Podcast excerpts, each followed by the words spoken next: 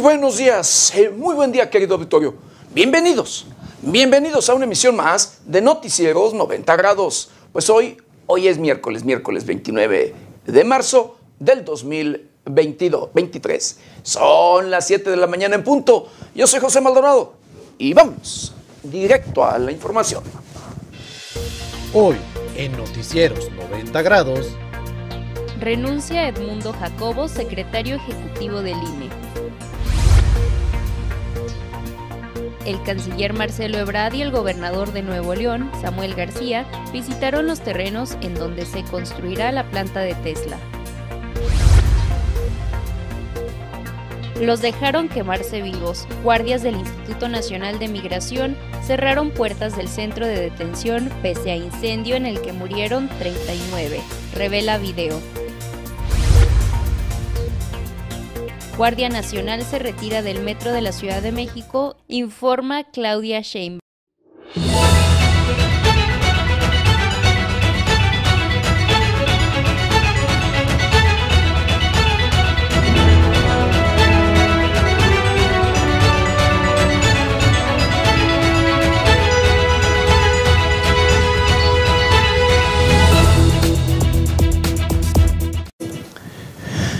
El tema migratorio es un problema serio que aqueja a nuestro país. El tema migratorio acarrea problemas en todos los sentidos. Por supuesto, una seria responsabilidad por parte del gobierno mexicano. Y por supuesto, en un determinado momento, incluso los, las personas, los migrantes, aquellos que buscan el sueño americano, terminan luego, eh, pues, perdiendo la batalla, perdiendo ese intento por llegar ¿sí? a los Estados Unidos. En muchas de las ocasiones, lo hemos comentado, querido auditorio, eh, luego son víctimas del crimen organizado, porque la delincuencia, los criminales los secuestran, ¿sí? para obligarlos a formar parte de las filas de la delincuencia. En otras ocasiones llegan a perder la vida en, la bestia, ¿sí? en el tren.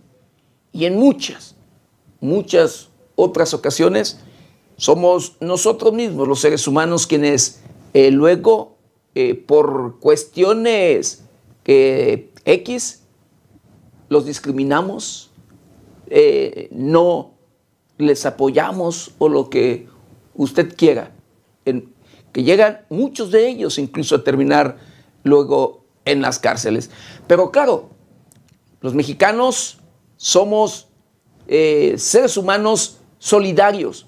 Los mexicanos siempre, siempre hemos apoyado a todos aquellos migrantes que pasan por el territorio mexicano y que de verdad, constantemente vemos las muestras de solidaridad de muchos, muchas familias, muchas mujeres, muchos niños, muchos jóvenes, organizaciones incluso que ayudan de manera altruista, que les dan eh, de comer, de beber a su, a su paso. Así como usted lo escucha. Pero desde mi muy personal punto de vista, creo que el propio gobierno de México, ¿sí? No ha hecho lo que le corresponde para cuidar este tema y que no se salga de control. Porque en las últimas fechas hemos conocido de cómo llegan, eh, valga, en grupos de cientos y hasta miles incluso de migrantes de diferentes, de diferentes países que llegan, sí, así como usted lo escucha, a su suerte, porque luego pernoctan en la calle, en la vía pública, y cuando, por supuesto, ya eh, alcanzan a llegar eh, a los albergues, allí ya tienen dónde descansar, ya tienen dónde y qué comer. Pero por lo mientras, en el trayecto para llegar a uno de estos albergues, que muchos de ellos son, por supuesto, la, o la mayoría de gente, de gente altruista, de personas que, como le digo, apoyan de manera incondicional a todos estos emigrantes. Eh, pero lamentablemente, luego de que no se cumple, que no alcanzan a ver este, pues, el sueño americano, que en muchas de las ocasiones ya son o fueron deportados y que llegan a parar a los albergues o, sí, estos lugares del propio Instituto Nacional de Migratorio o de Migración de nuestro país, a estos centros, ¿sí? Eh, lamentablemente, para deportarlos a su país de origen. Pero créame que este es un tema que preocupa a, a, México. Es un tema que debe preocuparnos a todos, al propio gobierno federal, porque son miles y miles de migrantes de las diferentes nacionalidades los que eh, pues pisan, transitan, caminan. Muchos de ellos incluso han, han hecho ya vida en nuestro país. Pero, de verdad, están en riesgo muchas cosas. Sus propios derechos luego son violentados. Y, como le he dicho, llegan a perder la vida. Fue el caso de, pues, aquellos, usted recordará un tráiler de en Texas que cargado con más de 100, más de 100 migrantes que muchos murieron allí, asfixiados en una caja de, de tráiler. Así como usted lo escuchó. Otros que han muerto en accidentes en diferentes lugares y carreteras del país o de México, de verdad. Otros que de igual manera han muerto asfixiados en cajas o en trailers porque han sido transportados de esa manera.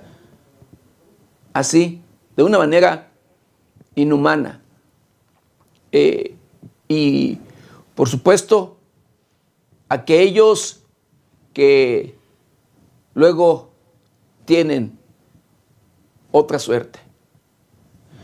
En este caso particular, en estos días, eh, del ayer a hoy precisamente, o de antier, porque en Ciudad Juárez, Chihuahua, aproximadamente a las 21 horas, 9 de la noche, después de las 9 de la noche, se registró eh, un accidente eh, trágico, un incidente trágico, que se pudo haber evitado, de verdad, allí en un centro precisamente de estos, de el, propio Instituto Nacional de Migración. Allí, eh, de acuerdo a información extraoficial y de acuerdo a videos que ya por allí se ha filtrado y que eh, lo puede ver en las plataformas de 90 grados, pues se ve que las propias autoridades del Instituto Nacional de Migración pues dejaron a su suerte y no les importó lo que estaba pasando luego de que eh, migrantes allí detenidos para ser, eh, al parecer, deportados, eh, se comienzan a manifestar para tratar ellos de evitar, ¿sí? Evitar que los deportaran. Y quemaron colchones. Esto fue visto por las propias autoridades, pero lejos de hacer algo, lejos de buscar, eh, pues, evitar un incidente, le pusieron candados, los encerraron y los dejaron morir. Es, una, lamentable. Lamentable y como le vuelvo a repetir, eh, trágico que hoy en día los ojos de los gobiernos del mundo entero están precisamente en México. Que hoy en día, luego de este hecho, incluso el propio Instituto Nacional de Migración ha eh, malinformado. Y de verdad, ha malinformado porque ha emitido dos comunicados. Uno que eh, emitió aproximadamente o a mediodía del día de ayer, donde hablaba de 40 personas fallecidas, de 40 personas más los lesionados más eh, de 20.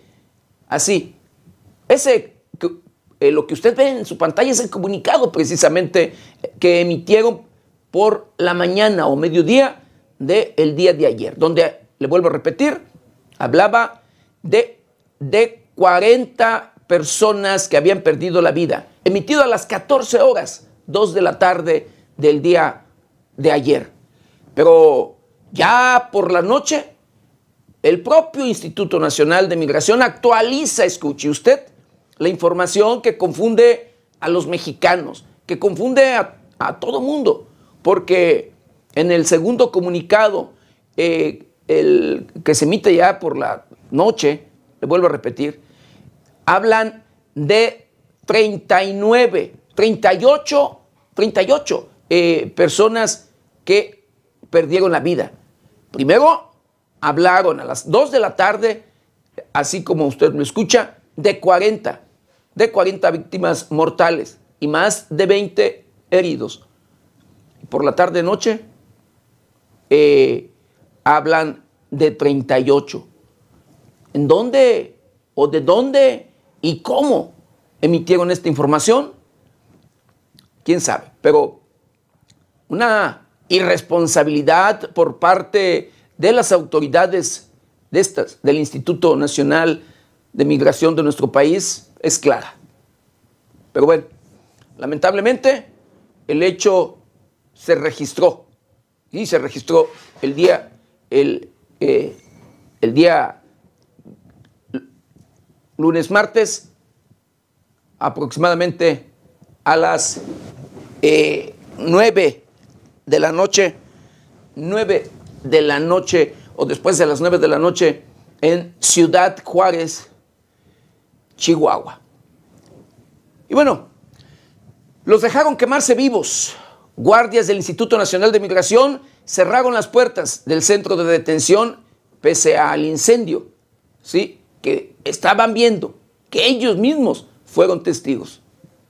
Un video grabado en la estación migratoria de Ciudad Juárez, Chihuahua, donde la madrugada del martes murieron 39 migrantes a consecuencia de un incendio, muestra que los guardias migratorios dejaron cerradas las puertas, impidiendo la salida de las víctimas. Durante la noche de lunes y madrugada del martes, un motín y posterior incendio en una estación migratoria a cargo del Instituto Nacional de Migración provocó la muerte de 37 personas en el sitio y dos más en un hospital donde recibían atención médica. Se presume que la causa del motín fue la noticia a los migrantes de su próxima deportación. Un video que ha sido difundido en las redes sociales muestra el momento del incendio. Según se puede apreciar en el video, los inmigrantes quemaron una colchoneta al interior del centro de detención, a la vez que pateaban una puerta para poder salir. Los guardias al otro lado de los barrotes se limitaron a salir del sitio, dejando puestos los candados en la única puerta por la que podrían salir los migrantes, dejándolos quemarse vivos o intoxicarse y morir.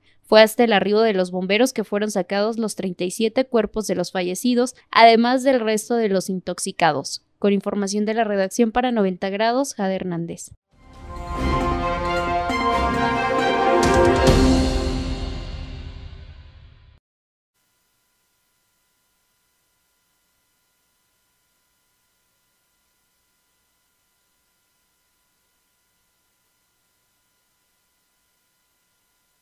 El propio Instituto Nacional de Migración eh, pues estuvo confundiendo, ¿sí? Emitieron eh, el primer comunicado donde decían que o hablaban de 40 migrantes que habían perdido la vida en este incendio. Continúa en aumento el número lamentable de fallecidos por el incendio de este martes en Ciudad Juárez, ya suman 40 finados. Ante el incendio ocurrido el martes en el centro del Instituto Nacional de Migración de México, los organismos responsables notificaron un total de 39 hombres fallecidos, sin embargo, al transcurso de las horas, han publicado la actualización donde agregaron un finado al registro, sumando así 40 personas que lamentablemente perdieron la vida en el terrible suceso. El accidente además dejó 28 personas heridas.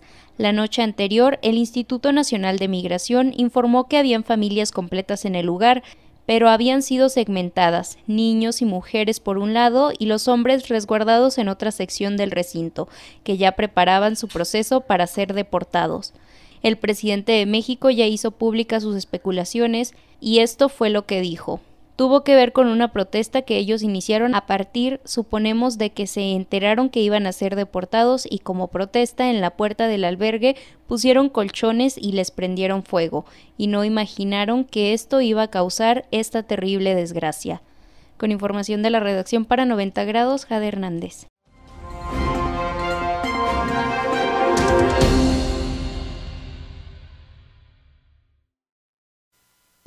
Las reacciones eh, no se hicieron esperar. Las reacciones, por supuesto, se vieron o llegaron de inmediato.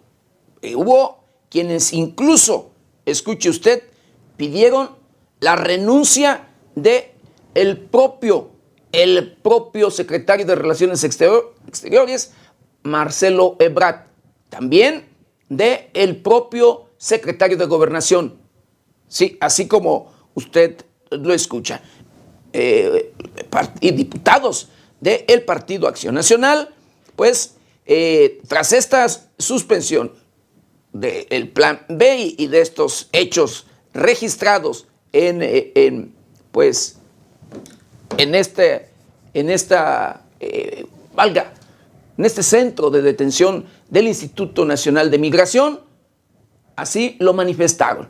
Pedían la renuncia, o piden, exigen la renuncia de el titular de la Secretaría de Relaciones Exteriores y de el propio titular de la Secretaría de Gobernación. Pero bueno, eh, la, postura de los diputados de Morena en torno precisamente a lo sucedido, registrado en, eh, Ciudad Juárez, Chihuahua, eh, pues es de solidaridad y nada de especulación, así lo afirma el diputado Antonio Mier. Bueno, es algo muy lamentable este, desde el espacio del Poder Legislativo de la Cámara de Diputados, por lo que hace a, nuestro, a nuestra coalición, así lo hemos platicado, es que nosotros estamos primero a favor del respeto total a los derechos humanos, la solidaridad con los deudos de, las, de los que desgraciadamente perdieron la vida, el apoyo en su caso que pueda gestionarse a través de la Cámara de Diputados y no queremos especular y vamos a esperar a lo que oficialmente se informe a las 3 de la tarde del día de hoy con relación a lo que lo originó y cuáles son las consecuencias derivadas de eso.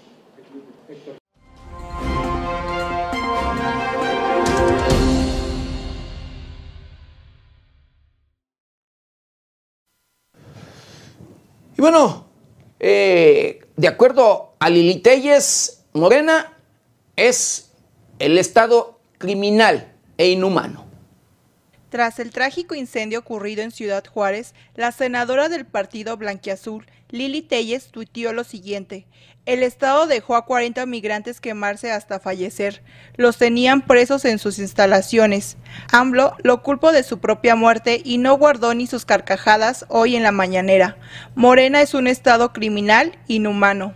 La también aspirante a la presidencia recalcó que el caso de los migrantes de Juárez no puede quedarse impune, por lo que exigirá al Senado de la República la renuncia inmediata de Francisco Garduño Llanes, titular del Instituto Nacional de Migración, y que comparezca ante las autoridades el canciller Marcelo Ebrard y el secretario de Gobernación Adán Augusto López por su fallida política migratoria.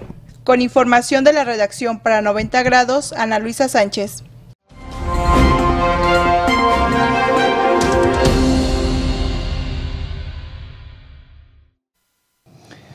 La Secretaría de Relaciones Exteriores encargada del tema migratorio, eh, sí, porque ya se echan la bolita uno al otro, y pues lo dice, dice, para deslindarse de este tema, el propio secretario de Gobernación del Gobierno Federal, Adán Augusto López. Sí, que la Secretaría de Relaciones Exteriores es la encargada del tema migratorio.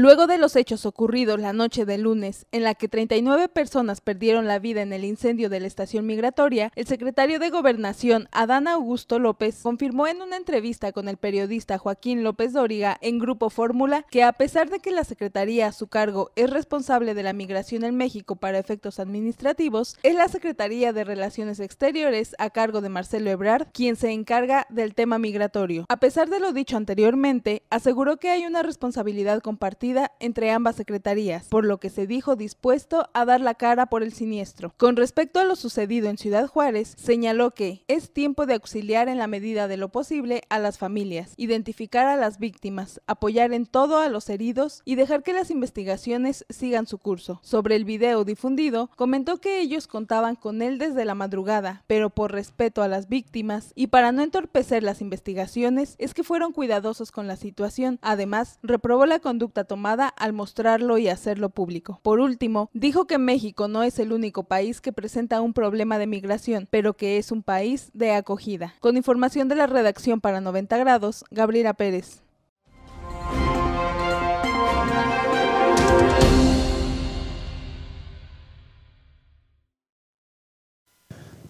Defensores de los derechos humanos responsabilizan de negligencia a México, sí, por el fallecimiento de los migrantes en Ciudad Juárez, Chihuahua.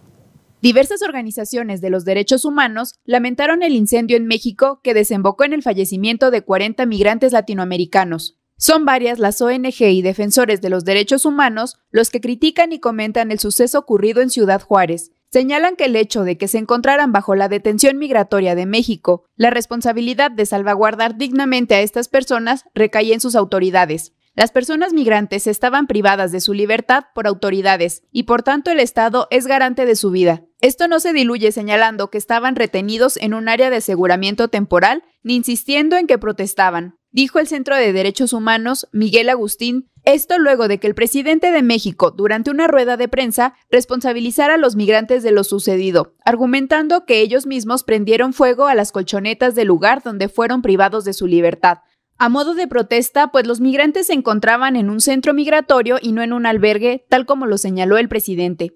Contrario al razonamiento de López Obrador, figuras representativas como Tyler Matiase de Human Rights y el Partido Revolucionario Institucional, entre otras, responsabilizan a las autoridades mexicanas por ineficiencia e incluso hablan de que se trata de un crimen de Estado, por lo que proponen iniciar una investigación.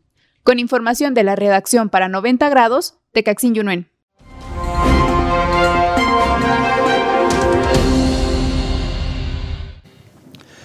Bueno, y que como le comentaba, el propio Instituto Nacional de Migración pues se contradice en la información que emitió y que confundió a el mundo entero. Sí, de verdad, no nada más a los mexicanos, porque emite a las 14 horas, 2 de la tarde, un comunicado donde eh, pues hablaba de 40 personas que habían perdido la vida. Pero más tarde, por la tarde-noche, el Instituto Nacional de Migración actualiza a la baja el número de muertos, ¿sí? Por eh, tragedia de migrantes y difunde sus identidades. A través de un comunicado, las autoridades federales del Instituto Nacional de Migración actualizaron el número de fallecidos y dieron a conocer la identidad de los migrantes que se encontraban en la estancia provisional de Ciudad Juárez, Chihuahua.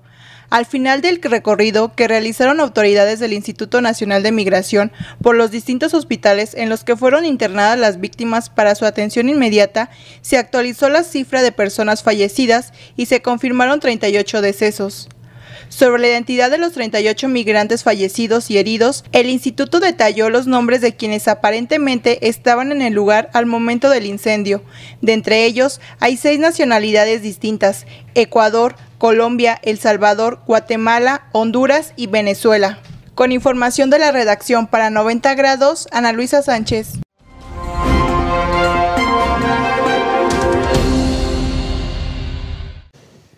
Pues luego de estas confusiones o de esta confusión que el propio Instituto Nacional de Migración creó, de, verdad, lo generó, querido Victorio, pues aún no se conoce la cifra oficial de los muertos en este incendio. Según cifras publicadas por el medio de comunicados emitidos por el Instituto Nacional de Migración, aún no se conoce el número exacto de migrantes que resultaron sin vida. Esto tras el incendio ocurrido en una estación migratoria localizada en Ciudad Juárez, Chihuahua. En su más reciente comunicado, con número 204 diagonal 23, publicado oficialmente en sus redes sociales, el Instituto Nacional de Migración exponía como cantidad oficial la pérdida de 40 vidas humanas durante el incendio, además de 29 personas con heridas de gravedad, las cuales ya estaban recibiendo atención médica. Momentos antes, la misma institución pública habría dado a conocer como número oficial la cifra de 38 migrantes sin vida, a lo que medios de comunicación nacionales decidieron replicar la información. La publicación de cifras inexactas por parte de la institución pública ha causado polémica, ya que en las últimas horas del día aún no se sabe con exactitud cuántos migrantes han perdido la vida. Con información de la redacción para 90 grados, Quetzali García.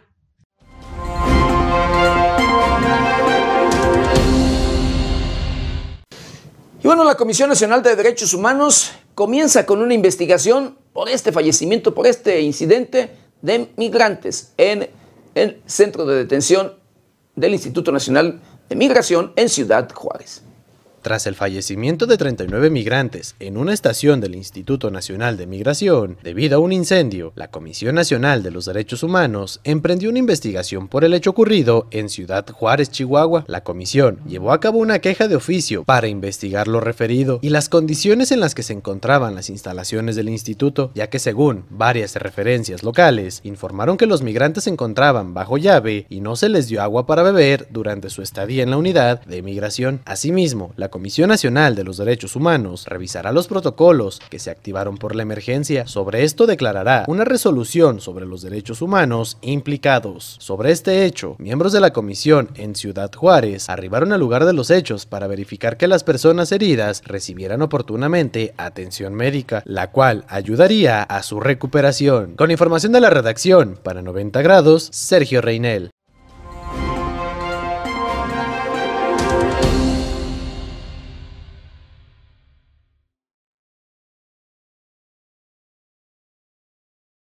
Autoridades de los tres niveles de gobierno reportaron que fue sofocado el incendio forestal en el municipio de Cotija que inició desde el pasado miércoles 22 de marzo.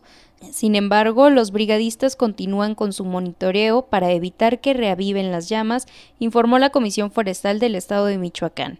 El Centro de Manejo de Incendios Forestales de la dependencia estatal detalló que el sábado 25 de marzo ya no se registraban puntos de calor y que para el día domingo el incendio se reportaba apagado en su totalidad con un aproximado de 140 hectáreas de pino y encino afectadas, de las cuales un 10% fue de arbolado adulto. No obstante, las autoridades ambientales realizan un análisis más exhaustivo para determinar los niveles de afectación y generar una adecuada estrategia de recuperación y restauración de suelos.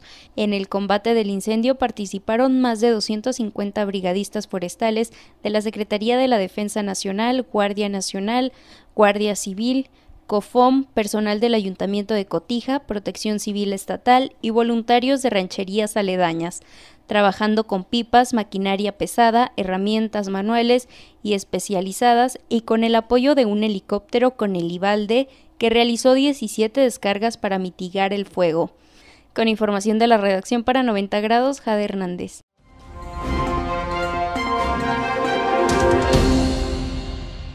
Rosendo Antonio Caro Gómez cuenta con estudios avanzados en Medio Ambiente y Desarrollo en LEAD México, Universidad de La Habana de 1998. Es certificado en el curso de manejo de cuentas hidrográficas de la Universidad Autónoma de Guadalajara. En 1996 al 97 Se diplomó en manejo de recursos naturales e impacto ambiental en la Universidad Michoacana de San Nicolás de Hidalgo, Facultad de Agrobiología. Presidente Juárez es ingeniero agrónomo especialista en bosques. Hoy en el estudio de 90 grados, Rosendo Antonio Caro Gómez.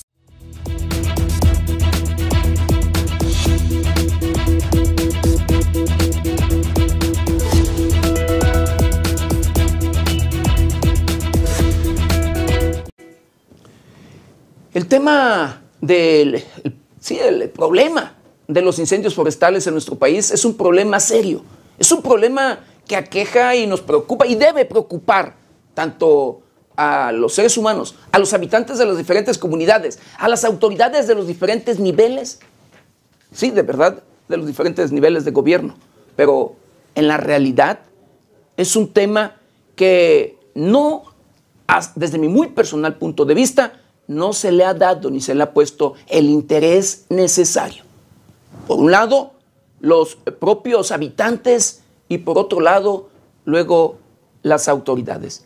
Hoy en día, de verdad, sabemos y conocemos de miles y miles de hectáreas que día a día se queman, se incendian, unas de manera accidental, pero le puedo asegurar, y se lo digo a título personal, que la mayoría son intencionadas.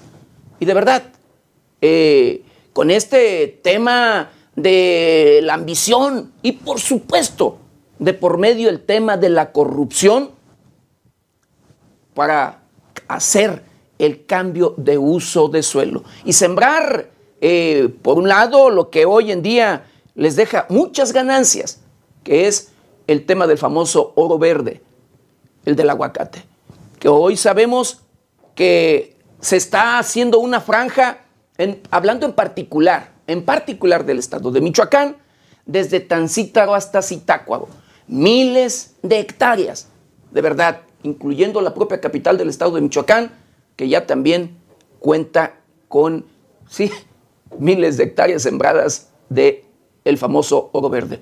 Es triste y lamentable de verdad lo que enfrentamos los mexicanos en todos los sentidos, lo que estamos viendo y que vemos cómo nos acabamos al propio medio ambiente, cómo dañamos a nuestro planeta y al dañar al planeta es, por supuesto, dañarnos a nosotros, a nosotros mismos.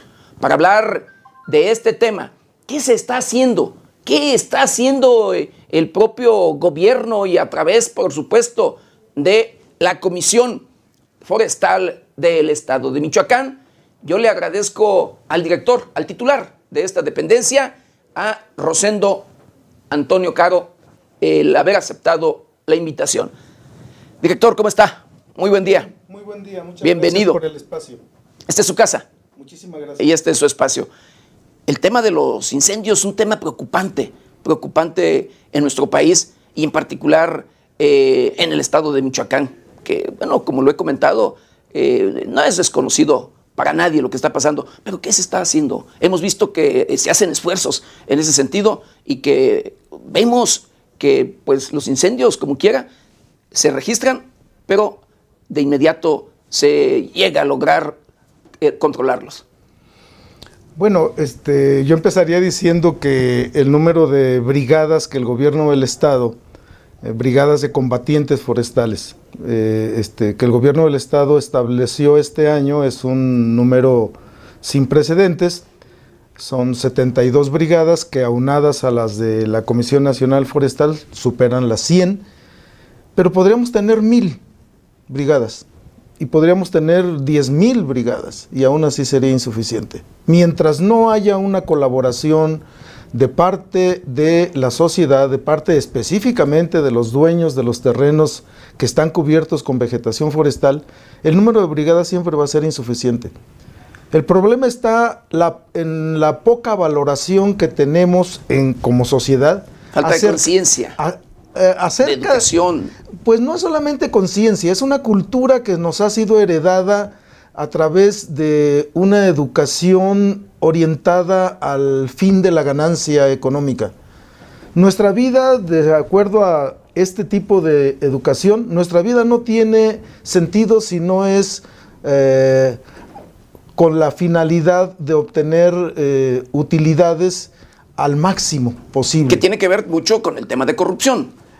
Pues sí y no, pero... ¿Por qué sí y no? Sí, porque se pueden tener ganancias lícitas a través del esfuerzo, a través del sacrificio, a través del ahorro.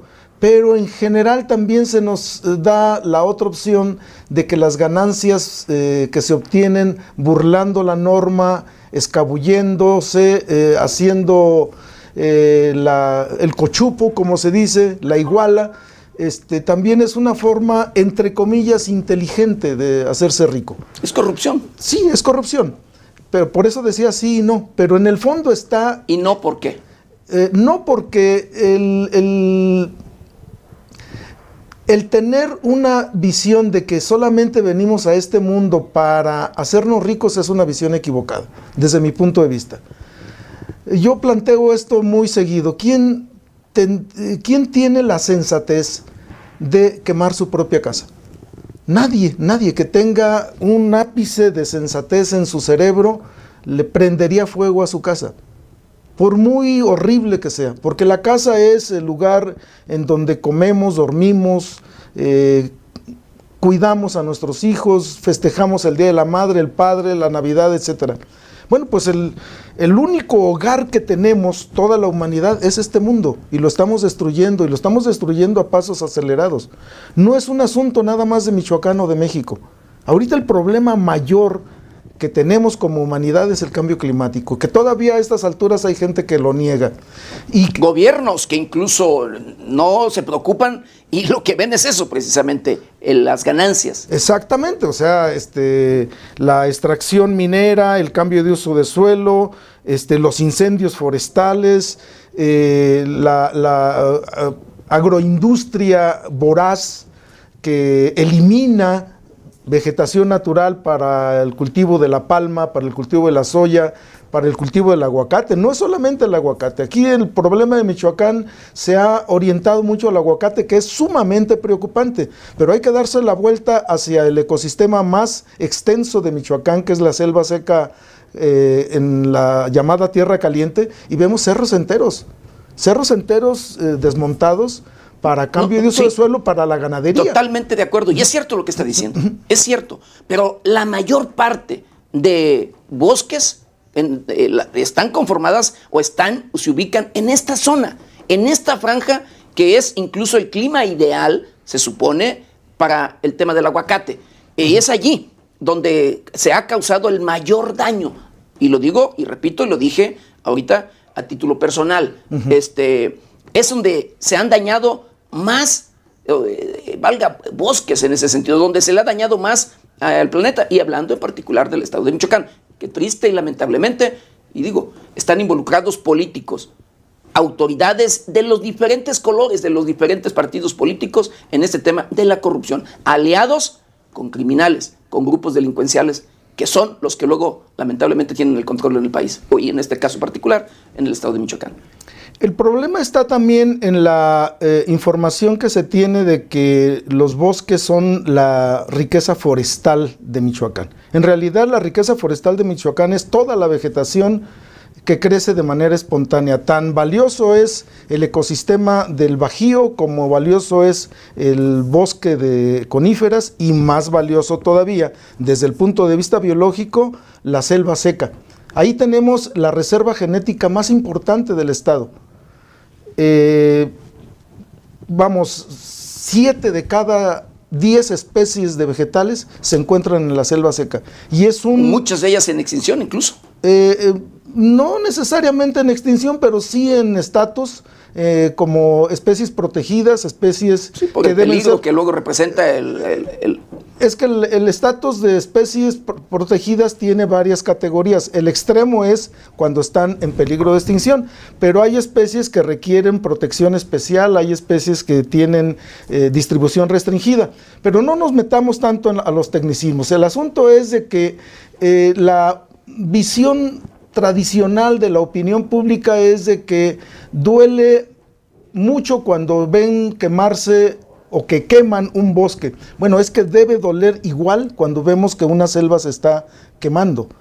porque además hay que ver qué capacidad tiene ese ecosistema de volver a, recuperarse.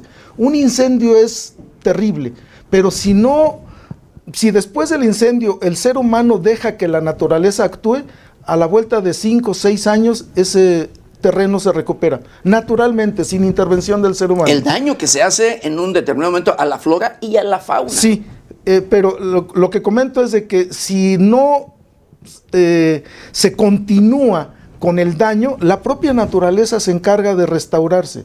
El problema es realmente cuando el incendio forestal viene acompañado de cambio de uso de suelo, porque el cambio de uso de suelo es la pérdida definitiva de la capacidad biológica que tiene ese terreno de seguirnos dando los servicios que tanto necesitamos como sociedad.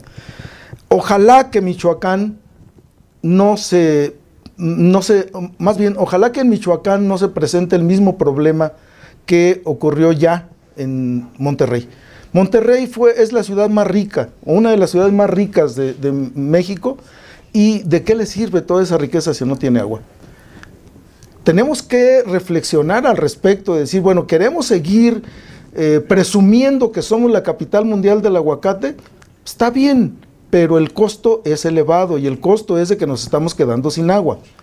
El costo es de que nuestros suelos se están degradando, el, el, costo es de que nuestros suelos están contaminándose, el costo es de que el tejido social está rompiéndose, porque eh, la demanda de mano de obra que exige el cultivo del aguacate hace que las familias este, rompan su cohesión y que las comunidades también rompan su cohesión. Y hasta a, ese respecto todavía no nos hemos fijado o no hemos, eh, no hemos valorado suficientemente el impacto ambiental y social que eso representa. Pero volvamos nuevamente al asunto de los incendios. Eh, el gobierno del Estado está haciendo una labor extraordinaria, un esfuerzo extraordinario para ha eh, duplicado incluso el, número de brigadas ahorita en, esta administración. Eh, un 50% más. Pero no solamente ha hecho este esfuerzo en cuanto al número de brigadas, las condiciones en las que estaban laborando las brigadas eran paupérrimas, con un sueldo, bueno, no es sueldo, con una compensación económica eh, que realmente daba vergüenza. El gobierno del estado aportaba 80 un apoyo. Un apoyo de 85 pesos diarios a un brigadista arriesgando su vida, arriesgando su salud. Exacto. Eh, eh, por 85 pesos, ¿quién está dispuesto? Y sin el equipo necesario. Y sin el equipo necesario. Entonces, actualmente, y gracias al apoyo de los gobiernos, de, perdón, gobiernos municipales, y hay que destacarlo muy especialmente de las comunidades autónomas que ya reciben su, presupuesto directamente, eh, la compensación económica de los brigadistas ahorita ya está llegando a los 300 pesos diarios, que aún así es insuficiente. Pero, aún, pero además hay que agregar, en los años anteriores el equipo de protección y la herramienta se le entregaba al brigadista en el mes de mayo, cuando ya la, campaña iba terminando. En esta ocasión, el año pasado... Cuando ya pasado, ya se acabaron los bosques. Exacto. El, año pasado se entregó a principios de abril y este año estamos entregando, ya está entregada la, herramienta en todas las brigadas. Pero estamos agregando la equipo de, salvamento, un botiquín especialmente diseñado para los brigadistas. Todos los equipos, todas las brigadas están equipadas con equipo de, de, radiocomunicación, cosa que el año pasado no estaba, ni muy mucho menos el año antepasado y este, se está capacitando a los brigadistas. ¿Está de acuerdo que incluso no a los gobiernos no les interesa luego este tema? Eh, Digo, yo lo, hemos visto en las administraciones pasadas y, lo, y todavía, ahorita, bueno, ahorita se está, ya se está haciendo todos los esfuerzos porque incluso se agarró, llegó sin que tuviera infraestructura. Así es, este, yo tengo que señalar y no me cansaré de decirlo que tenemos un gobernador, en primer lugar, muy sensible, en segundo lugar, muy comprometido con eh, los recursos forestales. Él es de un área forestal, del área de Aguililla que es la zona forestal más importante de Michoacán, Aguililla y Cualcomán. Entonces, no es difícil, para mí no ha sido para nada difícil comentarle al señor gobernador, oiga, eh, si queremos que nuestras brigadas funcionen bien, necesitamos esto y esto y esto. No, de hecho, inmediatamente. Ha respondido. Así es. Y, hay, hay, resultados, pues. Hay resultados. El, el año pasado eh, al término de la campaña, eh, y lo subrayo muy bien, al término de la campaña, que es normalmente a mediados de junio, a finales de junio, Michoacán había salido de la lista negra de los 10 estados con mayor superficie afectada por incendios forestales. Ocupamos el lugar número 11. Este año eh, la vara está muy alta porque nos comprometimos con el gobernador y él se comprometió a seguir alejándonos de esa lista para que eh, la superficie afectada por incendios forestales cada vez sea menor. Pero nos interesa, junto con eso, darle un, eh, un valor a la dimensión humana, que nuestros brigadistas estén reconocidos, sean valorados, eh, se les reconozca su esfuerzo no en el discurso, en hechos. De nada sirve que eh, les digamos que son héroes sin capa, héroes sin nombre, si no va acompañado eso con medidas efectivas. Un estímulo. Exacto, para hacer que su trabajo sea más seguro, que sea este, valorado, que no dependan nuestros brigadistas de, de la caridad pública. Porque luego de repente, y no estoy en contra de esto, ¿eh?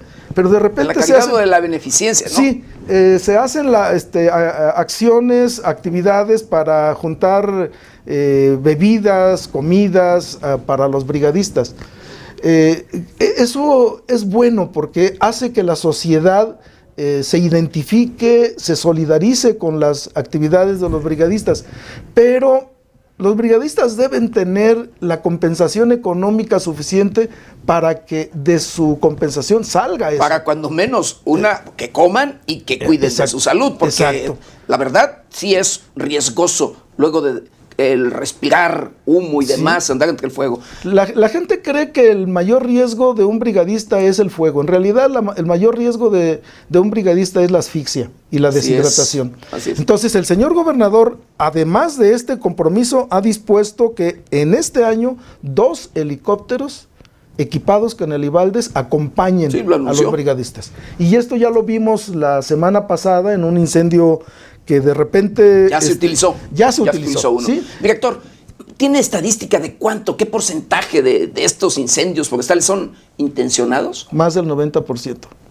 Más del 90%. Y, y este... Cierto lo que dije entonces. Eh, es tenemos que acompañar nuestra actividad no solamente en el combate de incendios, sino tenemos que capacitar y capacitarnos para que identifiquemos con mayor certeza, con mayor eh, exactitud, eh, los motivos que generaron o las causas que, generaron el incendio. Lamentablemente las estadísticas que tenemos, las estadísticas oficiales, hablan de que si es fuego intencional, de que si fue Accidental. Accidental, que si fue por una colilla, que si fue por este, eh, negligencia, etcétera.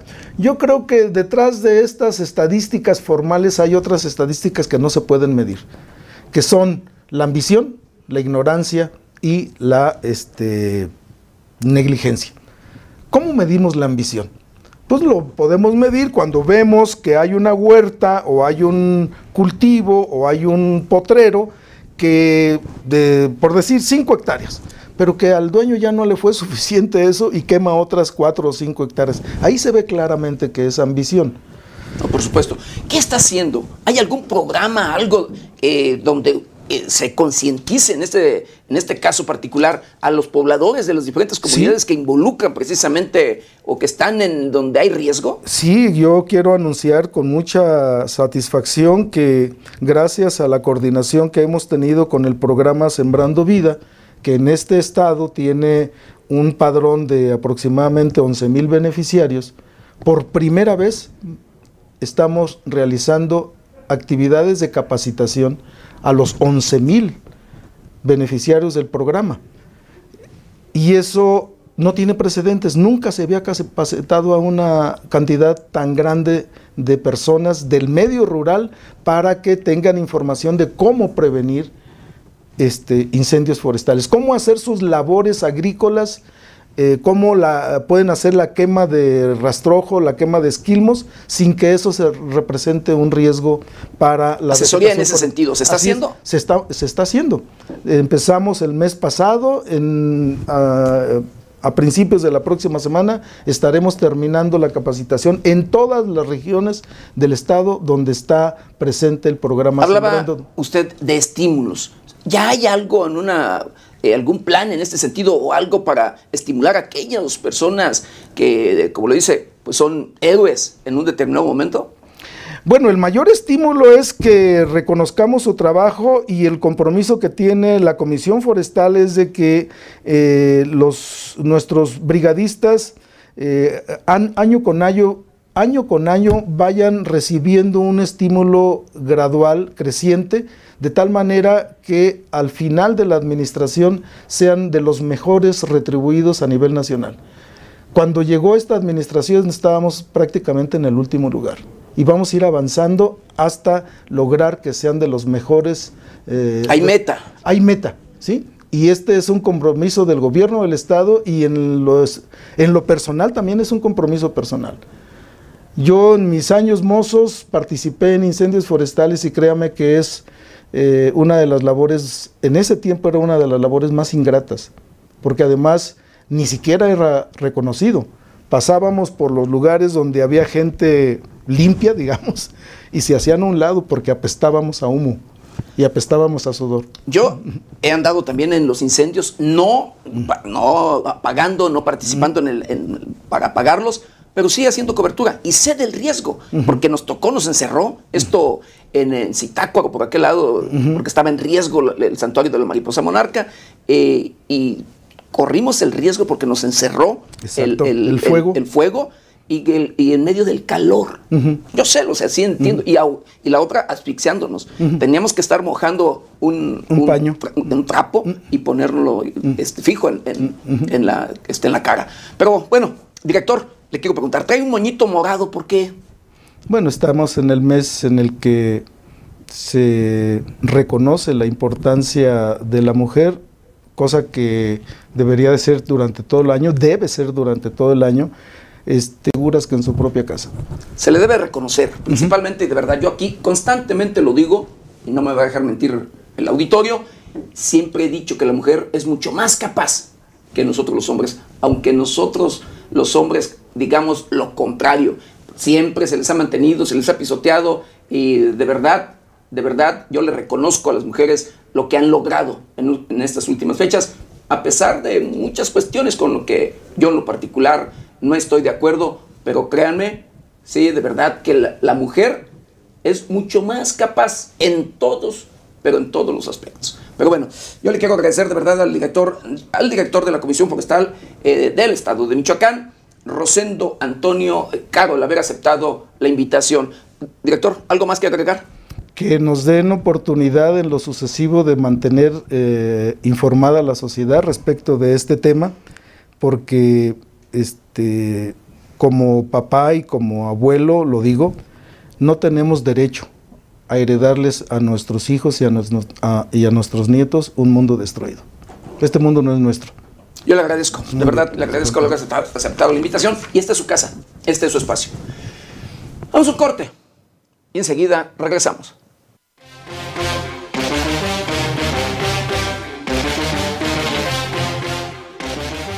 Tragedia en Ciudad Juárez es un recordatorio de los riesgos de emigrar a Estados Unidos.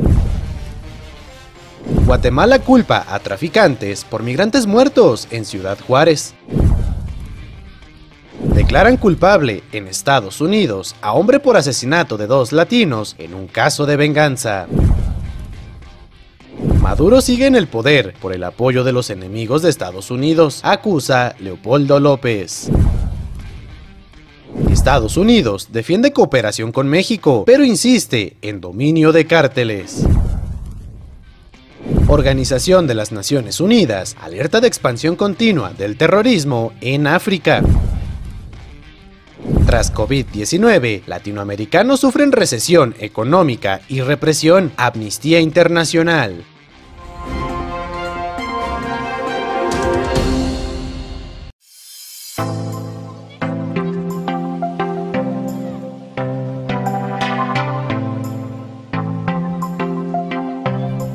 Un día como hoy, 29 de marzo, se celebra el Día Mundial del Piano. El día 88 de cada año, un número simbólico que representa la cantidad de teclas que tiene este instrumento y cuya celebración tendrá lugar el 29 de marzo del 2023, fue iniciativa del pianista alemán Niels Fram. El piano es un instrumento que tuvo sus orígenes a partir de otros instrumentos musicales que se inventaron hace miles de años. Un día como hoy del año de 1886, el farmacéutico estadounidense John C. Pemberton creaba una bebida destinada al tratamiento del dolor de cabeza y de los nervios, que en el correr de los años sería consagrada mundialmente como la Coca-Cola. Con las primeras ventas, Pemberton advirtió que su bebida podría llegar a ser un verdadero éxito, por lo que se asoció con su contador Frank Robinson para elaborar la marca, para elaborar la marca y el logotipo de Coca-Cola. La Coca-Cola está realizada a partir de cafeína, caramelo, ácido fosfórico, agua carbonatada, extracto de nuez de cola, extracto de lima y vainilla y otros supuestos ingredientes secretos que sus fabricantes se han negado a revelar.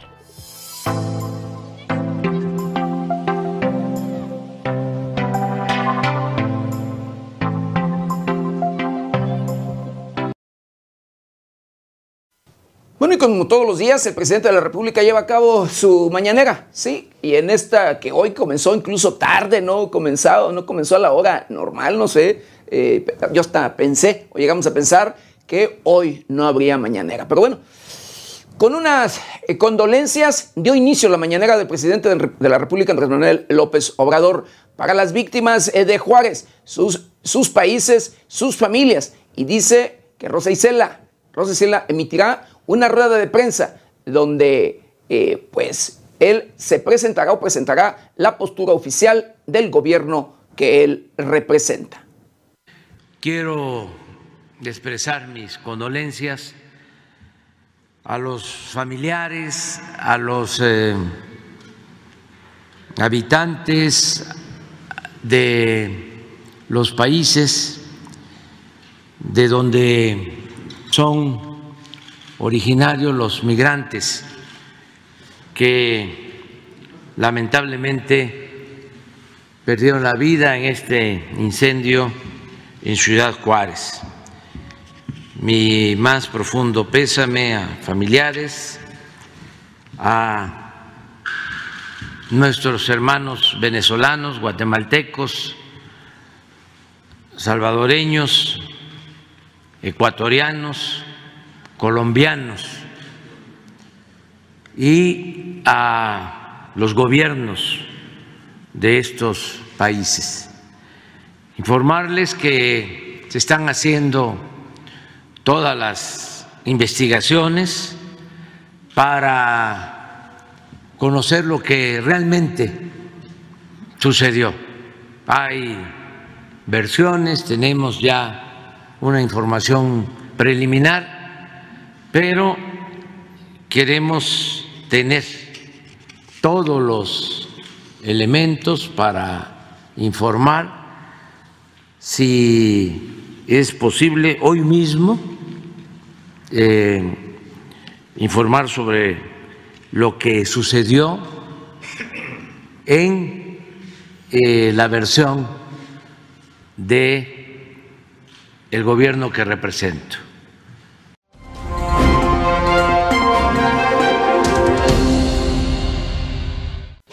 Bueno, en la mañanera del día de ayer, el presidente de la República, eh, pues dijo que sí, y asegura que tiene un plan C y que no fallará. Para esta, esto convocará a la gente a elegir la 4T.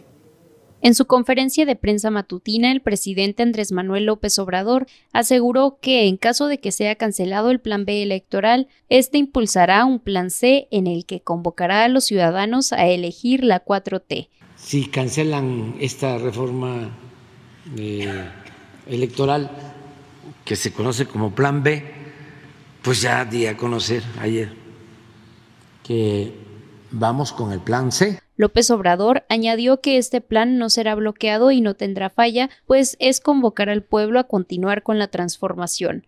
AMLO arremetió contra el ministro que suspendió la reforma electoral. Un ministro que no es electo por el pueblo, ni siquiera la Suprema Corte, sino un ministro, este, la cancela. Es un hecho, yo pienso, inédito y desde luego, pues, eh, injusto, arbitrario. Con información de la redacción para 90 grados, Jade Hernández.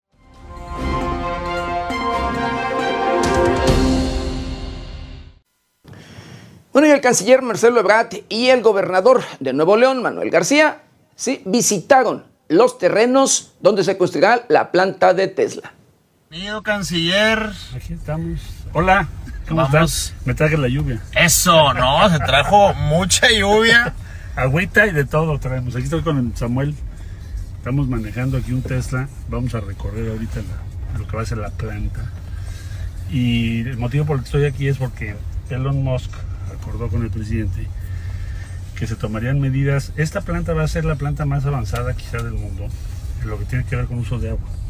Excelente. Entonces, a eso venimos el día de hoy.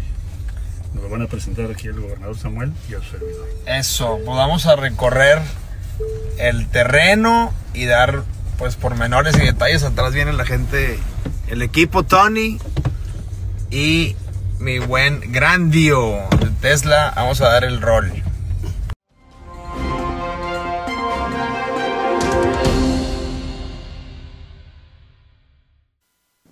Y el Instituto Nacional Electoral aprueba multa millonaria al PRI por el caso de desvío de recursos públicos durante el mandato de César Duarte en el gobierno de Chihuahua en 2015, el Instituto Nacional Electoral aprobó una multa de 97.9 millones de pesos al Partido Revolucionario Institucional. Apenas el lunes, el PRI habría pedido que se regresara el dictamen por falta de pruebas. Sin embargo, la sanción fue aprobada con nueve consejeros a favor y dos en contra. Las investigaciones por parte del INE comenzaron debido a una denuncia presentada en 2018 por Rocío Olmos Loya, quien advirtió irregularidades cometidas por el PRI en 2015. Tras cinco años de investigaciones, el INE pudo comprobar que Duarte desvió recursos públicos para favorecer al partido, debido a que el comité local del PRI no cuenta con los recursos para solventar la deuda, será el Comité Ejecutivo Nacional del Revolucionario Institucional quien deba absorber dicho adeudo. Cabe mencionar que esta sanción aún puede ser impugnada ante el Tribunal Electoral del Poder Judicial de la Federación.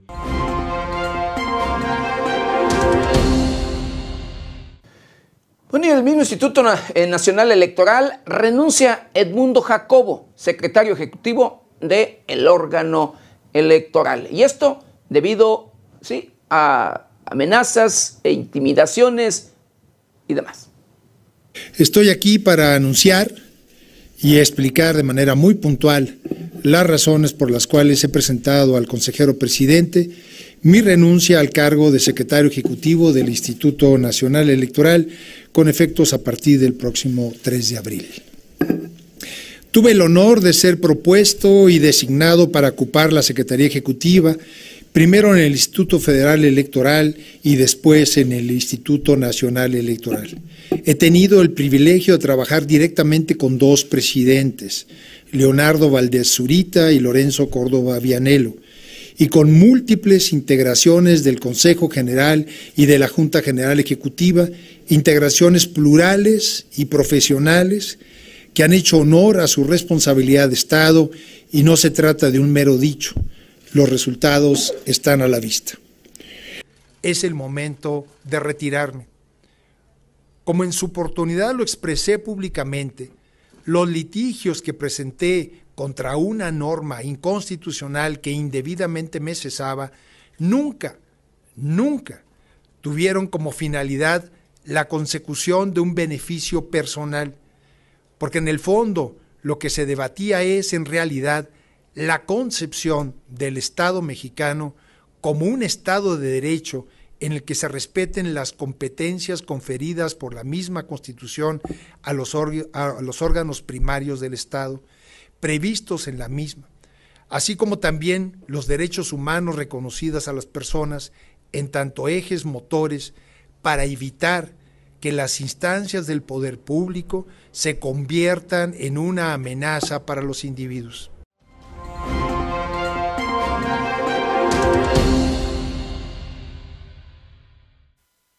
Bueno, y México se mantiene, ¿sí? En periodo de reducción de casos 19. Así lo dice el, valga, el doctor Hugo López Gatel. El subsecretario de Prevención y Promoción de la Salud, Hugo López Gatel, informó que se mantiene el periodo de reducción de la epidemia de COVID-19 en el país. La pandemia de COVID-19 eh, mantiene en un periodo de reducción, pero como hemos comentado en semanas recientes, ya completamos siete semanas de una reducción más lenta comparado con las primeras cinco semanas del año. En general, se mantiene la ocupación hospitalaria en niveles mínimos de 5 y 1% respectivamente para las camas generales y camas con eh, ventilador y la mortalidad eh, se mantiene en siete, en, dos dígitos, un poco por debajo de dos dígitos del promedio diario de, funciones. Seguimos eh, con la vacunación de niñas y niños de 5 a 11 años de edad. Con la información de la redacción para 90 grados, Sergio Reinel.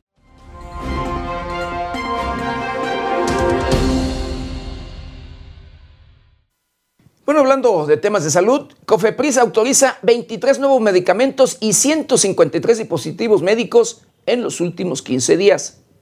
La Comisión Federal para la Protección contra Riesgos Sanitarios dio a conocer durante la conferencia de prensa el primer informe quincenal de ampliación terapéutica, que en los últimos 15 días ha evaluado más de 300 medicamentos y 450 dispositivos médicos, expidiendo registros sanitarios a 23 nuevos medicamentos y 153 dispositivos médicos. Como parte de la estrategia para ser una agencia regulatoria ágil, basada en principios técnicos científicos, la Comisión de Autorización Sanitaria trabaja con un amplio equipo de dictaminadores especializados que determinan la autorización para la fabricación, comercialización y uso de medicamentos y dispositivos médicos que representan innovación a favor de la salud de la población. El titular de COFEPRIS, Alejandro Esbach Pérez, señaló que esta comisión tiene clara una visión de acceso, pues entre más eficiente sea la autoridad sanitaria, se tendrá un impacto directo en más alternativas terapéuticas para pacientes, ya sea un nuevo medicamento innovador que atienda una enfermedad para la cual actualmente no tengamos tratamiento o para reducir los costos, dando más opciones de oferta terapéuticas en el mercado. Con información de la redacción para 90 grados, Ana Luisa Sánchez.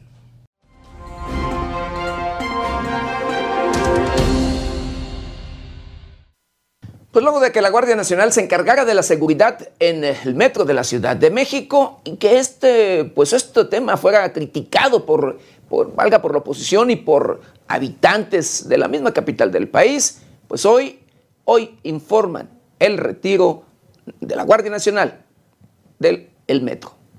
La jefa de gobierno de la Ciudad de México, Claudia Sheinbaum Pardo, anunció que la Guardia Nacional se retirará del sistema de transporte colectivo Metro. Durante conferencia de prensa, Sheinbaum Pardo informó que este proceso se llevará de manera paulatina. Señaló que esto se da porque suman varias semanas sin casos de robo de cable. Ante esto, la policía bancaria y auxiliar estará tomando el papel de vigilancia en el metro capitalino.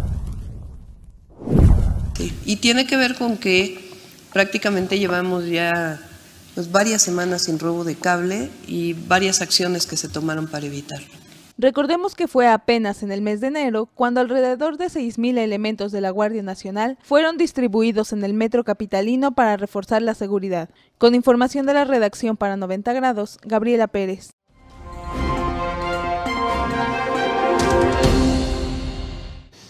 Y bueno, en cinco estados de la República, digo, en cinco estados de la República localizan nueve tomas, escuche usted, de robo de combustible de los ductos de Pemex. En los estados de México, Hidalgo, Puebla y Tamaulipas, elementos de la Guardia Nacional localizaron nueve tomas clandestinas. Aparentemente, eran utilizadas para la extracción ilegal de combustible y aseguraron una camioneta cargada con aparente huachicol. Durante patrullajes, localizaron las instalaciones irregulares en los municipios de Ixlahuaca, Otumba y San Francisco, en el Estado de México, Tula de Allende en Hidalgo, China y Santa Catarina en Nuevo León, San Martín Texmelucan en Puebla y Matamoros en Tamaulipas. Las tomas clandestinas fueron localizadas en el canal de aguas residuales, caminos de terracería, sembradíos, terrenos baldíos Y en vías de ferrocarril, donde personal de Petróleos Mexicanos procedió a realizar su inmediata inhabilitación en los siguientes poliductos. En Estado de México, Tula, Palmillas, Toluca, en Ixtlahuaca, Tuxpan, Azcapotzalco, en Otumba y Tula, Palmillas, Toluca, en San Francisco. Durante la acción realizada en el municipio de San Francisco, integrantes de la Guardia Nacional aseguraron una camioneta que tenía contenedores cargados con aparente huachicol. En Hidalgo, se inhabilitó en Tula, Salamanca. En Nuevo León, Satélite Gómez Palacios en China, Cadereyta Reynosa en Santa Catarina y Cadereyta en Satélites en Santa Catarina. En Puebla, se inhabilitó en Cactus Tula, Guadalajara, en San Martín Texmelucan. Con información de la redacción para 90 grados, Quetzali García.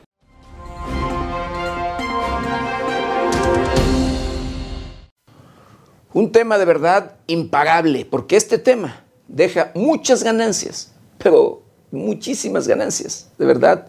Eh, es más, más que el propio narcotráfico, el propio tráfico de drogas y demás. Pero bueno, así, así las, las cosas. Y debido a la inseguridad que se vive en nuestro país, escuche usted, México tiene la seguridad privada más grande de Latinoamérica. Así lo informa la Asociación Mexicana de Empresas de Seguridad Privada. En México, la industria de seguridad privada es una de las más grandes de Latinoamérica. La seguridad privada en el país es el creador que genera más de un millón de empleos directos. Las empresas de esta categoría se elevan a más de 4.300 elementos. Según la Asociación Mexicana de Empresas de Seguridad Privada, México encabeza la lista, seguido de Brasil, con una diferencia de casi la mitad, 2.500 empresas, y Colombia en tercer lugar, aunque este último es reconocido por contar con el servicio de mejor calidad. Luis Oswaldo Parada, especialista en seguridad, refirió que México atraviesa una similitud en grado de violencia al pico de enfrentamientos por el narcotráfico en Colombia en los años 80. Con la información de la redacción, para 90 grados, Sergio Reinel.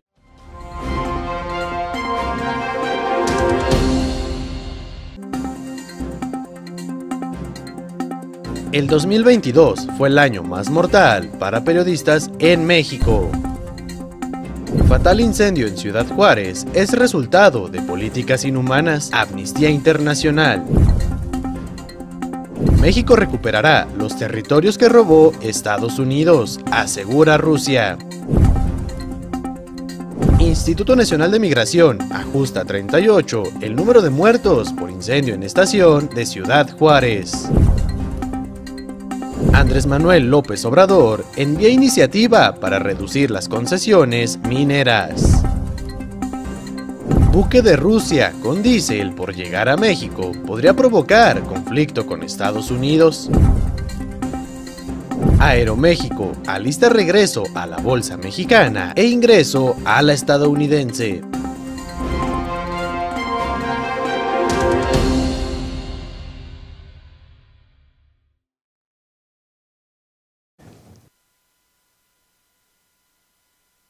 De hecho, en el municipio de Los Reyes La Paz, eh, pues clama por justicia. Y esto por el asesinato de un integrante de la familia.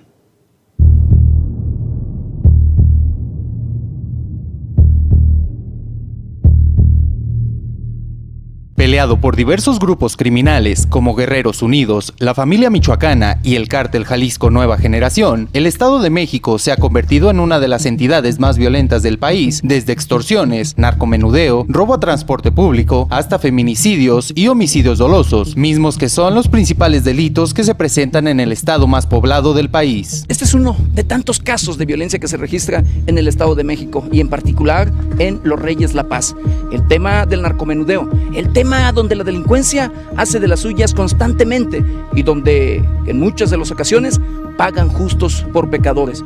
Esto es un caso que escuchamos precisamente testimonio de la familia, una hermana y la madre, quienes piden justicia, quienes están dolidos, quienes quieren que las autoridades los escuchen y por supuesto que den con los responsables luego de las investigaciones que realice la propia Fiscalía después de la denuncia que hay ante la misma. En entrevista, Nancy Sánchez López, habitante del municipio de Los Reyes La Paz, en el Estado de México, recordó el día que su hermano perdió la vida a manos de la delincuencia organizada, cuando fue interceptado por sujetos armados, mismos que se dieron a la fuga en el carro, propiedad de la víctima. El 29 de octubre del 2021 llegó mi hermano de un viaje de la central porque pues él era taxista. Estaba aquí con, con el novio de la vecina de acá. Mm, se llama Víctor Paredes. Él resulta que él no sé qué pasó, vinieron, lo asaltaron, se llevaron el carro y al muchacho no le hicieron nada. A mi hermano le dieron tres balazos que le perforaron tórax, pulmón, bueno, lo que le llevó a la muerte hemos querido hacer justicia. Le pedimos a esa persona que se presentara por favor a declarar, porque él sí puede dar este pues rasgos físicos de las personas que los asaltaron, porque él sí estaba consciente. Y porque yo tengo la duda, porque a él no le hicieron nada y hasta este momento sigue impune el asesinato de una persona que yo no digo que era pues la mejor, ni perfecta, ni buena, pero no era delincuente, nunca mató, nunca secuestró, nunca robó él ganaba y buscaba el modo de ganarse su dinero al día. La violencia dentro de los más de 22 mil kilómetros de territorio mexicano ha ido en aumento. En el 2012, la entidad reportaba un índice de 5.2 homicidios diarios. Al cierre del 2022, este delito cerró con un aproximado de 7.1 muertes violentas cada 24 horas. A pesar de que las autoridades de los diferentes municipios han tomado medidas para bajar estos índices, muchas veces no se logran esclarecer todas las denuncias interpuestas ante este órgano judicial. Exige justicia. Sí, quiero justicia para, por el asesinato de mi hermano. ¿Denunciaron ante la fiscalía? De hecho, yo tengo los reportes de robo, tenemos este el número de folio de fuimos al, al Ocra cuando sucedió esto, fuimos a Nesa, pero no, no le han dado seguimiento igual ahí en el bordo, en Nesa, digo, este, sí, en Nesa y por el Hospital La Perla, ahí también fuimos a levantar la denuncia. El número de la carpeta es 796121. Y que por favor este, le den una revisada al caso de mi hermano. Digo, este, yo agradezco que se haya presentado esta oportunidad y espero que ahora sí alguna gente que, que por favor nos ayuden a, pues, a dar con los responsables de, de la de la muerte de mi hermano, por favor. Reportó para 90 grados Alexis Parra.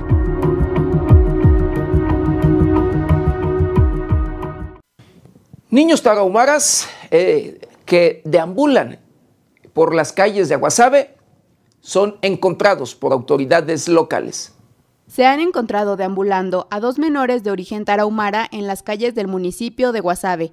Tras conocerse las problemáticas de higiene y salud que presentan algunas cuarterías agrícolas de Sinaloa, las autoridades comenzaron la búsqueda de la menor de 7 años, quien responde al nombre de Refugia, esta niña desapareció del lugar después de que sus padres tomaran bebidas embriagantes dentro de una cuartería localizada en la comunidad de Juan José Ríos.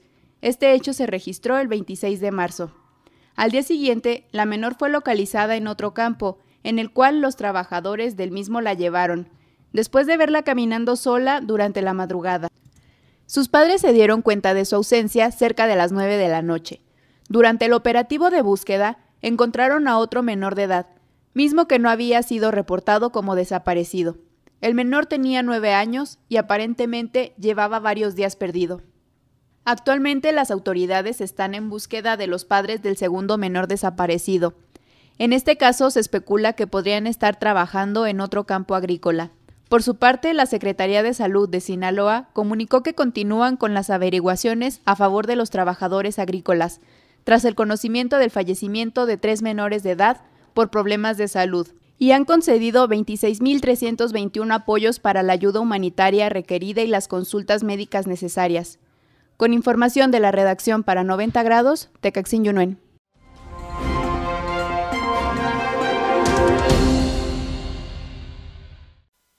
En Chihuahua rescatan a una niña migrante que viajaba con dos hombres en estado de ebriedad. El Instituto Nacional de Migración informó del rescate de una niña migrante extranjera de entre 4 y 5 años de edad, quien viajaba acompañada de dos hombres de entre 50 y 55 años, presuntamente en estado de ebriedad. En una acción coordinada entre agentes federales de migración y elementos de la Guardia Nacional, le marcaron el alto al conductor de una camioneta que circulaba en zigzag sobre la carretera Anapra San Jerónimo, a la altura de la Unión Ganadera en la ciudad de Juárez, Chihuahua. Tras la inspección, se percataron de que el chofer y copiloto tenían aliento alcohólico y transportaban en el asiento trasero a una menor de edad, de quien no pudieron comprobar su parentesco o vínculo familiar. La menor fue conducida a las instalaciones de la Cruz Roja para su valoración médica, ya que mostraba moretones y cicatrices en varias partes del cuerpo, por lo que quedó bajo la custodia de la Subprocuraduría de Protección Auxiliar de Niñas, Niños y Adolescentes de la entidad. Los dos adultos fueron puestos a disposición de la Fiscalía General del Estado para la realización de las diligencias correspondientes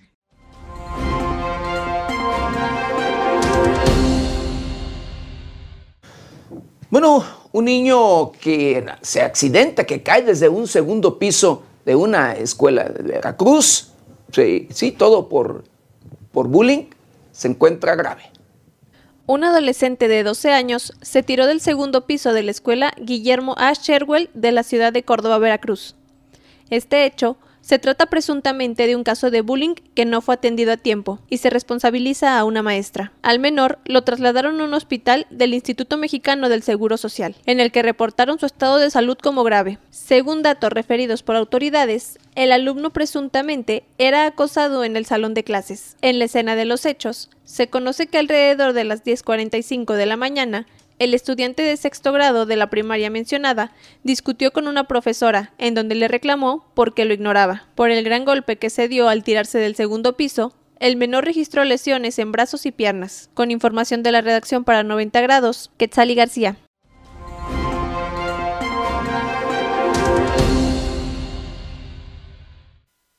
Pobladores de eh, Sinaloa, se quedan sin agua por contaminación del principal pozo.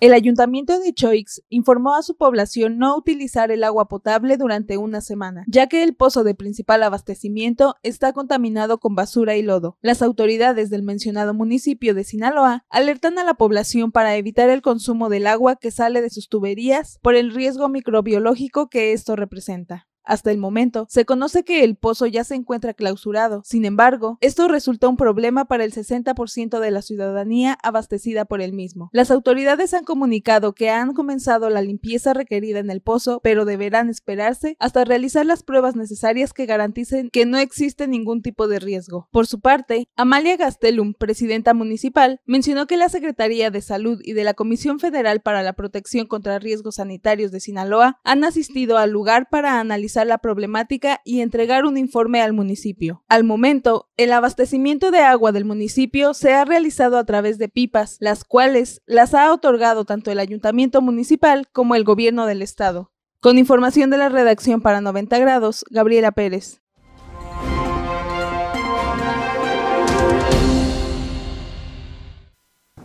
Pues debido a la inseguridad que valga eh, se registra en México, en nuestro país y en los diferentes rincones ¿sí? de la geografía mexicana. Un alcalde, el alcalde de hecho de Jalpan, Querétaro, pide un vehículo blindado para su seguridad. Por la labor y gestiones económicas que realiza para el municipio de Jalpan, Efraín Muñoz Cosme, alcalde de esa demarcación, aseguró que buscará adquirir un vehículo blindado, el cual usará cuando tenga que trasladarse a la capital del estado yo creo que sí, sí voy a comprar un carro. me preocupa porque es muy frágil. Y si por ahí alguien me quiere por ahí hacer algo, no me protege nada. En una rueda de prensa refirió que debido al cabildeo que ha hecho con autoridades estatales y federales, ha llegado a reunir 6 millones de pesos, por lo que requiere de una unidad que se le brinde seguridad. Pues sí, imagínense, imagínense que yo soy el que ando ando buscando por allá este, recursos en Querétaro, en México, cuando tenga que ir, y con un carro de eso, pues no, y, la verdad, hemos logrado eh, apoyos muy grandes, ¿eh? de 6 millones 400. Por ello, enfatizó que buscará adquirir una unidad que le brinde seguridad y sobre todo le responda en algún momento en que se vea vulnerada su seguridad. Sí, sí lo vamos a comprar en cualquier momento. Por ahí voy a platicar con, con el contador, con la administración, y la verdad sí es bien necesario. Eh, pues, si yo sí quisiera, pero salen bien caros. Pero vamos a ver, vamos a ver. De preferencia sí, de preferencia sí. Lamentablemente aquí en México ahorita no hay carros eh, así. Si lo pido ahorita va a llegar a los 3, 4 meses, pero bueno, yo creo a tener que hacerlo. Pero sí, sí se va a comprar un carro para, para moverme yo. Informó 90 grados.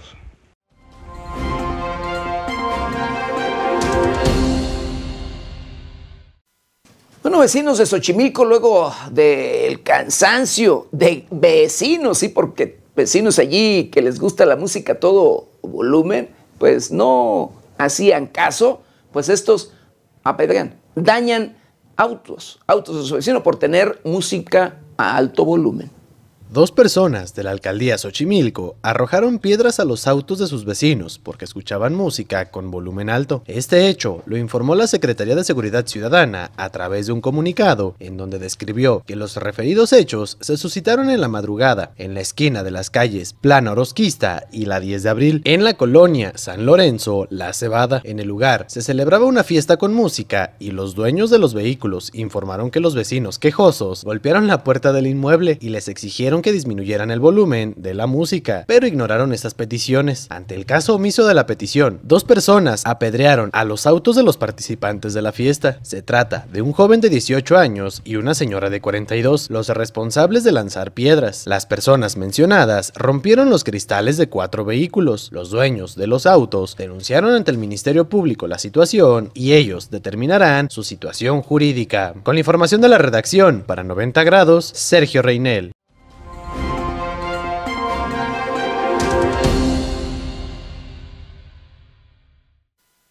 Bueno, una riña registrada en un penal de Ciudad Victoria, Tamaulipas, deja cuando menos ocho personas lesionadas. Durante la madrugada se registró una riña en el penal de Ciudad Victoria, en el estado de Tamaulipas, resultando al menos ocho personas heridas. La Secretaría de Seguridad Pública de Tamaulipas informó que fue aproximadamente a las 3.30 horas cuando se alertó de una riña al interior del Centro de Ejecución de Sanciones de Ciudad Victoria entre integrantes de grupos antagónicos. Tras el ingreso de las autoridades del Centro de Ejecución de Sanciones, Victoria y Guardia Estatal, apoyados por personal de la Secretaría de la Defensa Nacional, Guardia Nacional y Policía Ministerial, se recobró el control, volviendo las personas privadas de su libertad a sus respectivos módulos. El resultado de estos hechos fue de ocho internos lesionados, de los cuales tres fueron trasladados a instalaciones hospitalarias para su atención médica con la debida seguridad correspondiente. Con la información de la redacción, para 90 grados, Sergio Reinel.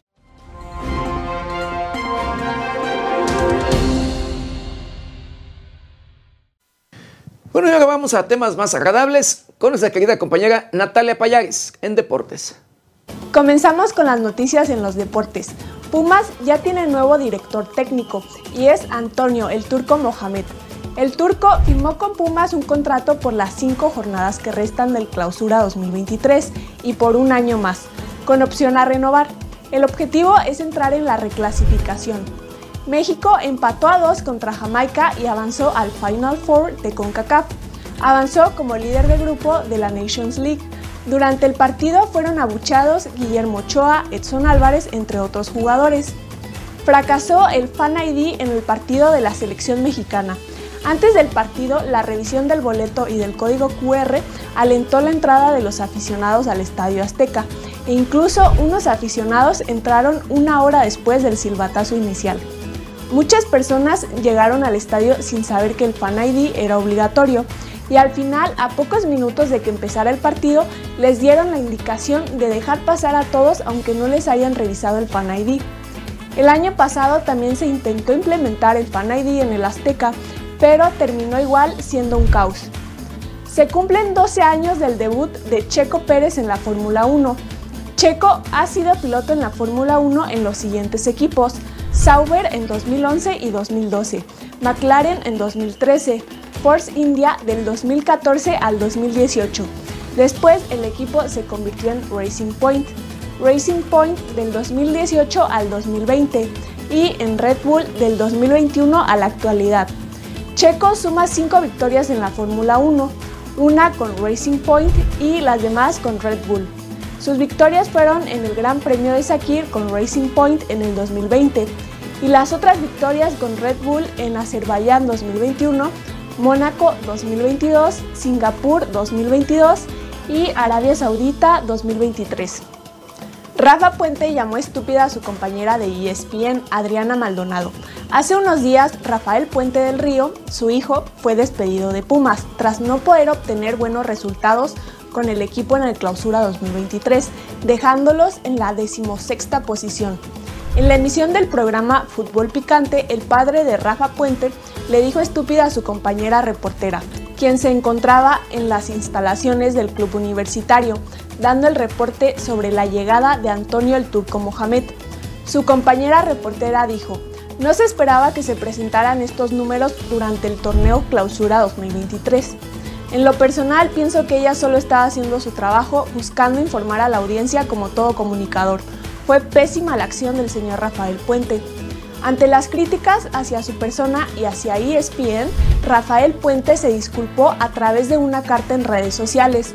Puente dijo que ya se disculpó en persona con ella y ahora lo hizo de manera pública con un comunicado. En la carta se puede leer, Nunca debí siquiera pensar lo que terminé diciendo y por eso le ofrecí una disculpa a mi compañera Adriana Maldonado y a todas y todos los que dedican su vida a reportear de manera objetiva y veraz como Adriana. También se puede leer en el comunicado. Reconozco en Adriana la integridad y honestidad de explicar la noticia como le explicó, aún sabiendo que yo estaba presente. Eso es ser honesta, valiente y objetiva características que tanto se necesitan hoy en el mundo en que vivimos. Hasta aquí la información en los deportes.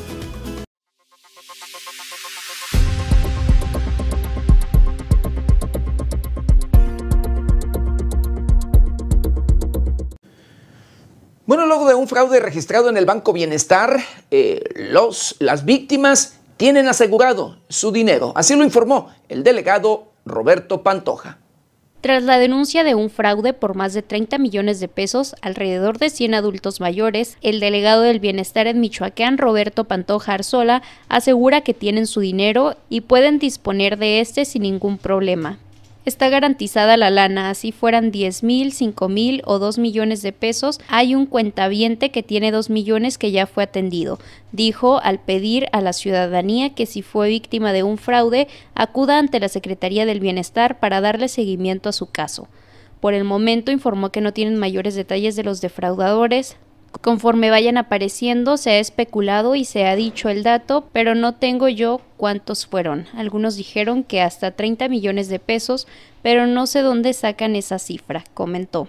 Por otro lado, informó que están en proceso la apertura de más sucursales para extender la atención a los adultos mayores y por ello algunos tendrían que seguir usando su antigua tarjeta.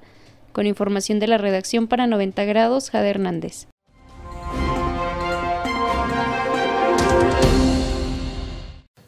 Bueno, un senador de los Estados Unidos cuestiona si México es un socio de fiar para combatir el negocio de las drogas. Alejandro Mayorkas, secretario de Seguridad Nacional de Estados Unidos, insistió en colaborar junto a México, pese a su desacuerdo con el hecho de que Andrés Manuel López Obrador negara que en el país existieran zonas controladas por comerciantes de narcóticos. Alejandro Mayorkas, en la Junta con el Senado de Estados Unidos, con el fin de colaborar con México para combatir a los cárteles de droga, la oferta de colaboración surgió luego de que dos estadounidenses fueran asesinados hace algunas semanas en el norte del territorio mexicano. Durante la sesión, López Obrador mencionó que no hay ningún lugar del territorio nacional en donde no haya presencia de las autoridades. Argumento que usó para rechazar las acusaciones sobre la presencia de zonas en México controladas por diferentes cárteles, sobre todo al norte del país. El senador de Estados Unidos, Lindsey Graham, pidió al secretario de Seguridad confirmar su aprobación con lo asegurado por el presidente de México, a lo que el secretario respondió con una negativa y paradójicamente recordó, Hemos logrado grandes casos juntos y estamos buscando mejorar nuestra cooperación. Mallorcas fue preguntado por el senador republicano Lindsey Graham en el Comité Judicial de la Cámara Alta sobre si está de acuerdo con las declaraciones de la semana pasada del presidente de México, Andrés Manuel López Obrador, quien negó que hubiera partes de su país bajo el control de los cárteles. Con información de la redacción para 90 grados, Tecaxin Yunuen.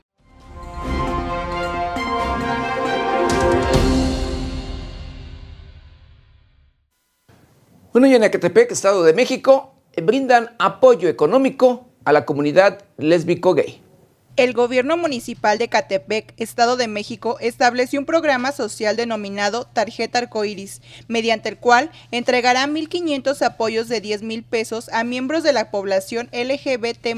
Este apoyo económico representa la repartición total de 15 millones de pesos del erario del Estado.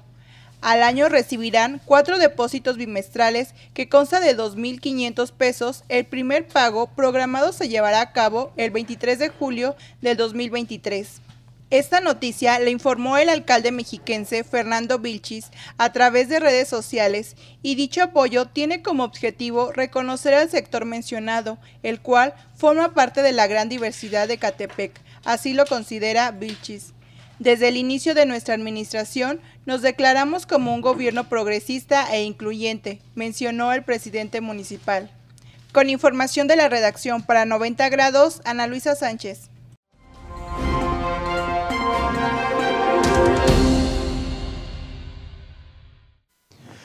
Pues hemos llegado, hemos llegado al final de una emisión más de Noticieros 90 grados. No sin antes quiero agradecerle de verdad infinitamente el favor de su atención. Híjole, me está ganando la risa ahorita con una broma que, que hicimos. Pero bueno, yo lo espero mañana. Mañana ya jueves de 7, de 7 a 8 de la mañana. Yo soy José Maldonado. Está usted bien informado.